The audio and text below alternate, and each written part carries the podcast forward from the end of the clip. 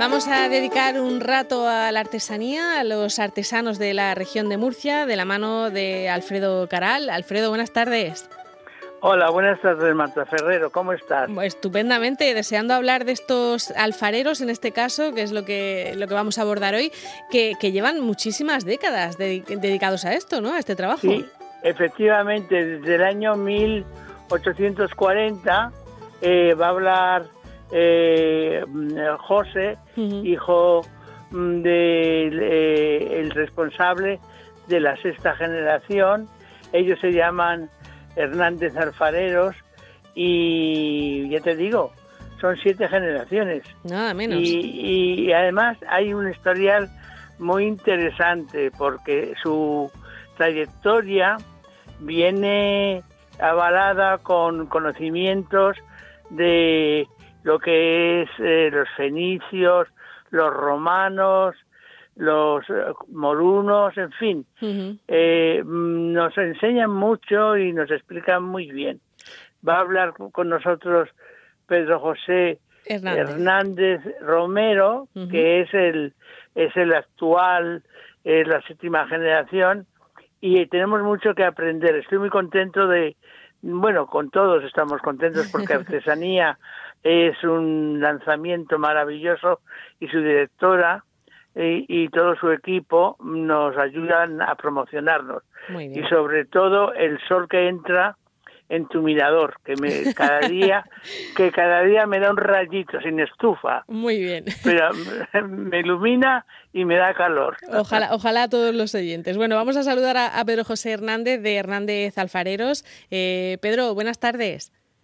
Hola, buenas tardes, ¿qué tal? Bueno, eh, lo que nos ha comentado Alfredo eh, es que mm, vosotros habéis tenido que ir, lleváis desde 1840 trabajando en esto de la alfarería, pero el trabajo que se hacía en esa época y el que hacéis ahora eh, prácticamente no tendrá nada que ver, ¿no? Habéis ido cambiando un poco el, producto que, hacéis según los, los intereses y, la demanda, ¿no?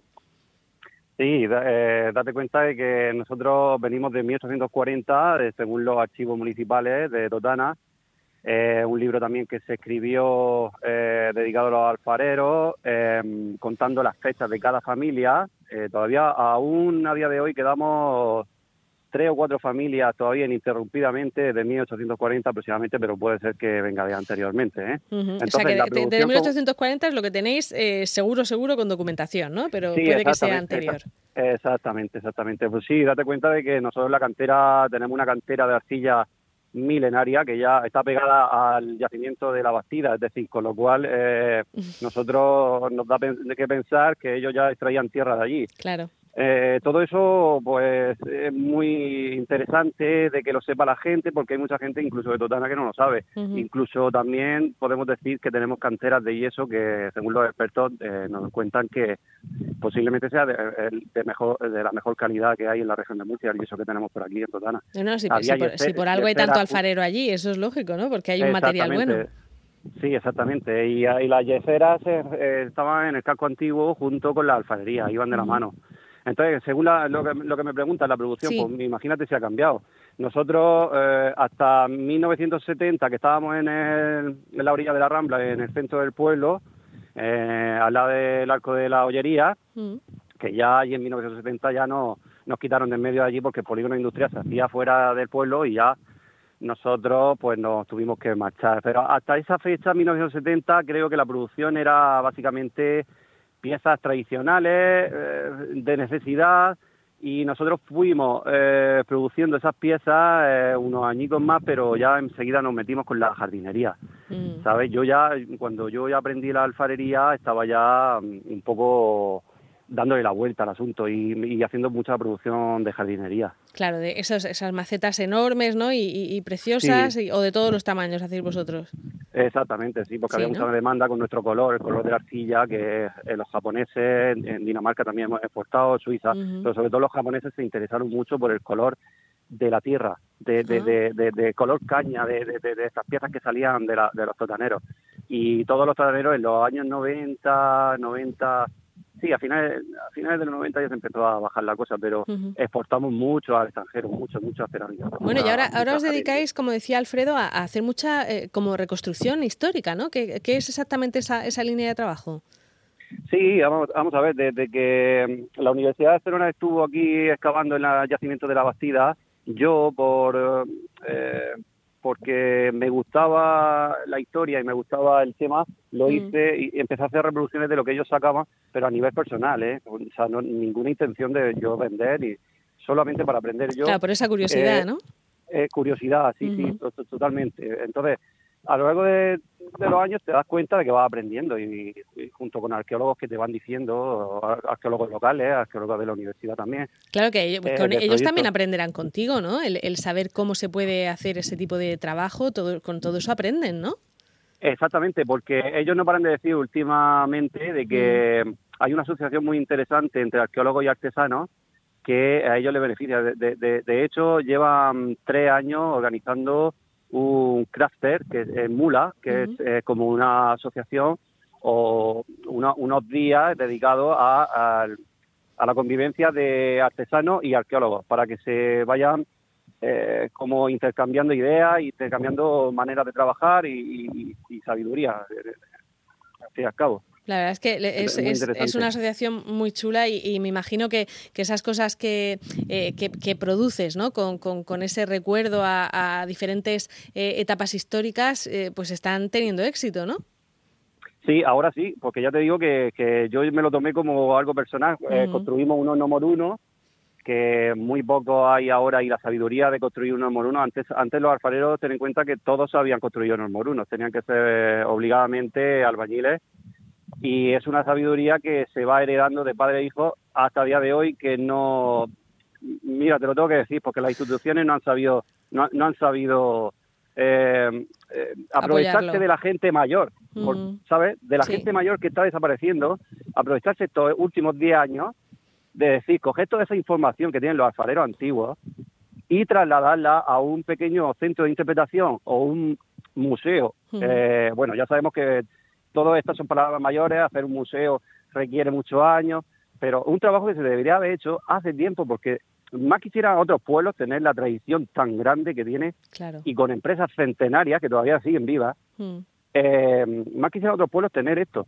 Para que no se y a día de hoy, a día de hoy, tengo que ser Marta, tengo que ser mm. reivindicativo. Claro, claro. Un, un, puntico de reivindicación no viene más.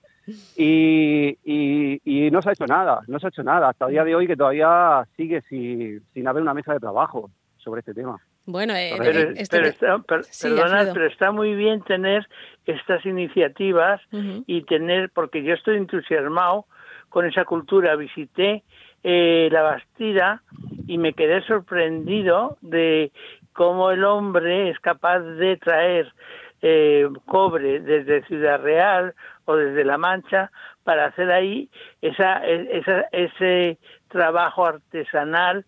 Y quiero agradecer a, a José y a todas las generaciones eh, este trabajo porque es muy reconfortable, muy estimulante. Os dejo seguir hablando porque hay tanto que escuchar, es maravilloso. Nos, queda, nos quedan un par de minutos, eh, pero yo querría que, me contaras... Si hay eh, me, gustaría que me contaras si hay una octava generación eh, aprendiendo allí en la, en la familia o, uno puede decidir en, en tu familia que no quiere ser alfarero. No sé si es algo que va en la sangre ya.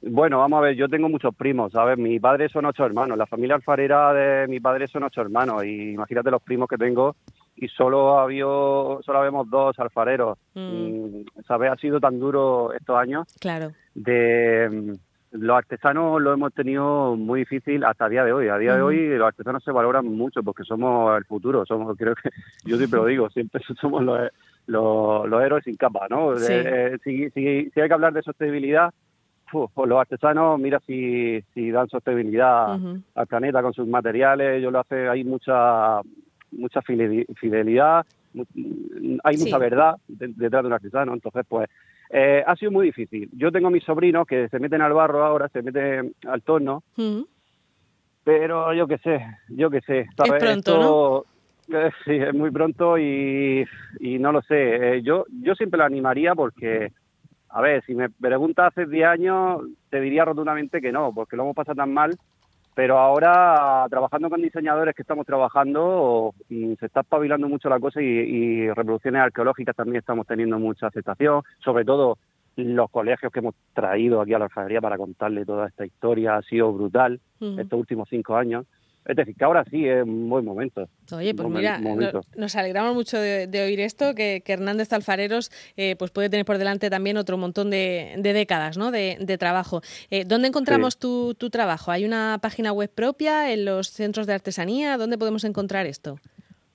Sí, en los centros de artesanía llevo muchos años trabajando allí, hay artículos nuestros. Eh, luego tenemos una página web que es hernandezalfarero.info para, para el tema dedicado a actividades. O sea, si alguien ah. quiere probar el tono en familia y demás, que me llame, que aquí pasamos una mañana estupenda. Muy bien. Y, bueno, y sobre todo colegios, críos, hemos hecho un montón y, y ahora con el COVID, pues bueno, ahora estamos haciendo más producción, pero sí que no nos dejamos en la salida a colegios con todas las medidas y todo eso que, conlleva, pero sí, sí, seguimos haciendo. Bueno, pues, eh, pues la verdad es que nos alegramos de conocer que hay una familia en Totana que continúa con, esta tradición y, además eso, siendo capaces de modificar un poco la, línea de producción eh, para ir teniendo clientes siempre. Ojalá, ojalá continuéis sin, sin problemas.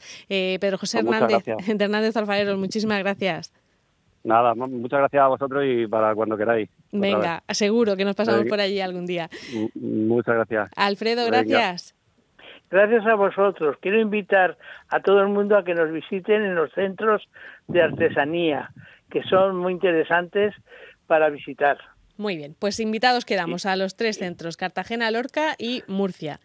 Exacto, Marta Ferrero. Venga, hasta luego a los dos.